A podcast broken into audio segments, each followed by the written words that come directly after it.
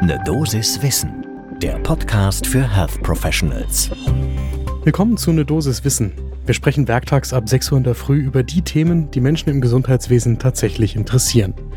Heute ist das Molnupiravir gegen Covid-19. Ich bin Dennis Ballwieser, ich bin Arzt und Chefredakteur der Apothekenumschau. Heute ist Montag, der 10. Januar 2022. Ein Podcast von gesundheithören.de und Apothekenumschau Pro. Die Meldung des Tages ist heute, dass offensichtlich immer stärker auffällt, wo die Mängel beim Krisenmanagement für Corona liegen. Zu Wort gemeldet hat sich jetzt in der Süddeutschen Zeitung der Generalleutnant Martin Schnelleis. Der ist nationaler territorialer Befehlshaber und schickt als solcher Soldatinnen und Soldaten auf Bitten der Bundesländer und Kommunen zum Beispiel in Altenheime oder Gesundheitsämter sowie auch in Impf- oder Testzentren.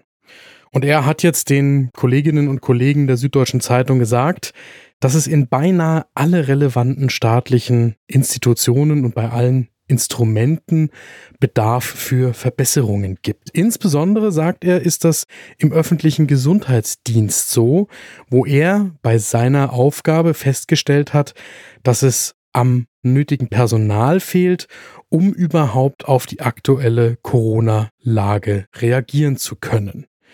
Das ist wirklich nicht neu, dass die öffentlichen Gesundheitsämter so sehr unter Personalknappheit und Arbeitsüberforderung leiden.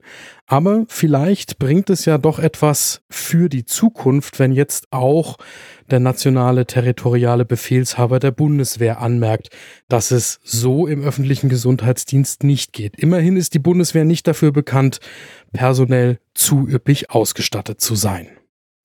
Und damit kommen wir zu dem medizinischen Thema, dem wir uns heute in die Tiefe widmen wollen, nämlich Molnupiravir, dem ersten oralen antiviralen Medikament gegen Covid-19 bei nicht hospitalisierten Patientinnen und Patienten, die auch noch keinen zusätzlichen Sauerstoffbedarf haben, das jetzt zwar noch nicht zugelassen, aber rechtmäßig verschreibungsfähig ist seit 3. Januar 2022.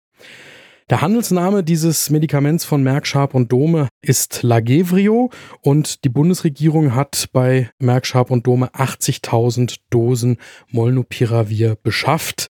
Und nun ist die Frage, wie verschreiben Ärztinnen und Ärzte das Medikament, wie kommen die Apotheken daran, wie erhalten es die Patientinnen und Patienten und wie funktioniert es? Also, erst einmal kurz zu diesem neuen Medikament. Für wen ist dieses Nukleosid-Analogon gedacht? Es ist für alle Patientinnen und Patienten ab 18 Jahren verfügbar, die ambulant ein erhöhtes Risiko für einen schwierigen Verlauf haben, aber noch keinen Sauerstoff benötigen. Die AWMF und der Ständige Arbeitskreis der Kompetenz- und Behandlungszentren für Krankheiten durch hochpathogene Erreger, der sogenannte STARKOP, berichten, dass es vor allem bei hohem Alter und beim Vorliegen mehrerer Risikofaktoren, wie zum Beispiel Adipositas, Diabetes, chronische Niereninsuffizienz, Krebserkrankungen sowie Herz- und Lungenerkrankungen angezeigt sein kann. Bei immunsupprimierten Patienten mit einer unzureichenden Impfantwort werden dagegen weiterhin monoklonale Antikörper empfohlen, die ja bereits verfügbar sind. Nicht angewandt werden darf Lagevrio, also Molnupiravir von Schwangeren oder Frauen im gebärfähigen Alter, die nicht zuverlässige Verhütungsmethoden anwenden. Bei Kindern und Jugendlichen ist Molnupiravir auch in Zulassungsstudien noch nicht untersucht und kann dementsprechend nicht eingesetzt werden. Der große Vorteil von Molnupiravir ist, dass es um eine orale Anwendung geht. Das heißt, die Patientinnen und Patienten nehmen über fünf Tage alle zwölf Stunden vier 200 Milligramm Kapseln, also zweimal am Tag 800 Milligramm, in der Summe 1600 Milligramm pro Tag über fünf Tage. Diese 200 Milligramm Kapseln, die können mit oder ohne Nahrung eingenommen werden. Sie dürfen aber nicht geöffnet, nicht zerbrochen und nicht zerdrückt werden. Die müssen also im Ganzen geschluckt werden. Das Entscheidende ist, dass der Beginn der Therapie mit Molnupiravir innerhalb von fünf Tagen nach Symptombeginn erfolgen soll. An der Stelle einmal der Hinweis auf die Zulassungsstudie. Die ist im New England Journal of Medicine erschienen. Wir verweisen darauf auch in den Show Notes mit dem Link direkt zur Publikation, die auch entsprechend der Veröffentlichungspraxis in praktisch allen Journals im Moment ohne Abonnement beim New England Journal kostenfrei zu lesen ist. Das war eine doppelblinde Phase 3 Studie, in der 1433 eben nicht hospitalisierte Probandinnen und Probanden mit Covid-19 ohne zusätzlichen Sauerstoffbedarf, aber mit mindestens einem Risikofaktor für einen schweren Verlauf untersucht worden sind. Der häufigste Risikofaktor mit Abstand war Adipositas, in der Reihenfolge dann das Alter, Diabetes und kardiale Vorerkrankungen. Interessant ist, dass in der Studie die Hälfte der Probanden Molnupiravir sogar innerhalb von drei Tagen nach Symptombeginn erhalten haben. Und man kann ja davon ausgehen, dass es eine Rolle spielen wird, wie schnell nach Symptombeginn tatsächlich mit der Therapie begonnen wird. Die Probanden wurden dann eben entsprechend, wie auch jetzt das Schema für die Anwendung ist, mit fünf Tage Molnupiravir zweimal 800 Milligramm pro Tag versus Placebo untersucht. Endpunkt war Hospitalisierung und oder Sterberate. Nach 29 Tagen in der Beobachtung war der kombinierte Endpunkt in der Molnupiravir-Gruppe bei 6,8 Prozent erreicht worden und bei den Placebo-Probanden bei 9,7 Prozent. Das heißt, die absolute Risikoreduktion betrug in der Studie 2,96 Prozentpunkte. Daraus ergibt sich eine relative Risikoreduktion von 30,4 Prozent und jetzt besonders spannend, die Number Needed to Treat ist 34 Patientinnen und Patienten, um ein Ereignis zu verhindern, also Hospitalisierung oder Tod. Im Moment wird untersucht, ob Molnupiravir auch gegen Omikron hilft. Da gibt es im Moment aber nur Labordaten dazu und insofern muss man da einfach noch abwarten. Molnupiravir wird von der AWMF und der Starkop als gut verträglich beschrieben. Dieses Nukleosid-Analogon, das ist mutagen. Die FDA stuft das Risiko als niedrig ein. Dieses NHC, das wird in die virale RNA eingebaut und verlängert als Vorlage für die RNA-abhängige RNA-Synthese verwendet.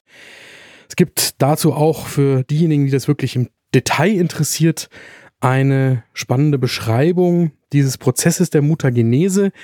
Das ist eine Arbeit von Arbeitsgruppen des Max-Planck-Instituts für biophysikalische Chemie in Göttingen und der Universität Würzburg, erschienen in Nature Structural and Molecular Biology. Das verlinken wir für die, die es wirklich interessiert, in den Show Notes. Es gibt bisher auch keine Hinweise auf Medikamenteninteraktionen. Offen ist im Moment noch die Frage, wie sich die Verträglichkeit nach dem Einsatz nur in klinischen Studien zeigt. Gibt es das Risiko von resistenten Mutanten durch den Selektionsdruck, sprich Omikron, was ist damit? Und gibt es möglicherweise auch eine negative Beeinflussung der langfristigen Immunität gegen SARS-CoV-2, wenn man das Virus mit zielgerichteten Arzneimitteln wie Molnupiravir behandelt. Das können aber erst Daten aus der Anwendung in der breiteren Bevölkerung zeigen. So, jetzt ganz praktisch, was macht man mit Patientinnen und Patienten, die nach der eigenen Einschätzung für Molnupiravir geeignet sind? Es gibt hier jetzt ein spezielles Verfahren zur Verordnung und Belieferung. Man wägt zunächst natürlich das Risiko gegenüber dem Nutzen ab und kann dann Molnupiravir verordnen. Wenn für eine Patientin oder einen Patienten die Entscheidung gefallen ist, ihn oder sie mit Molnupiravir zu behandeln, dann sollte die Ärztin oder der Arzt am besten direkt telefonisch in der Apotheke Bescheid geben, damit sofort das Medikament bestellt werden kann und die Belieferung auch schnellstmöglich erfolgen kann. So ist das vorgesehen durch den Großhandel. Denn die Apotheken wiederum dürfen Molnupiravir nicht bevorraten.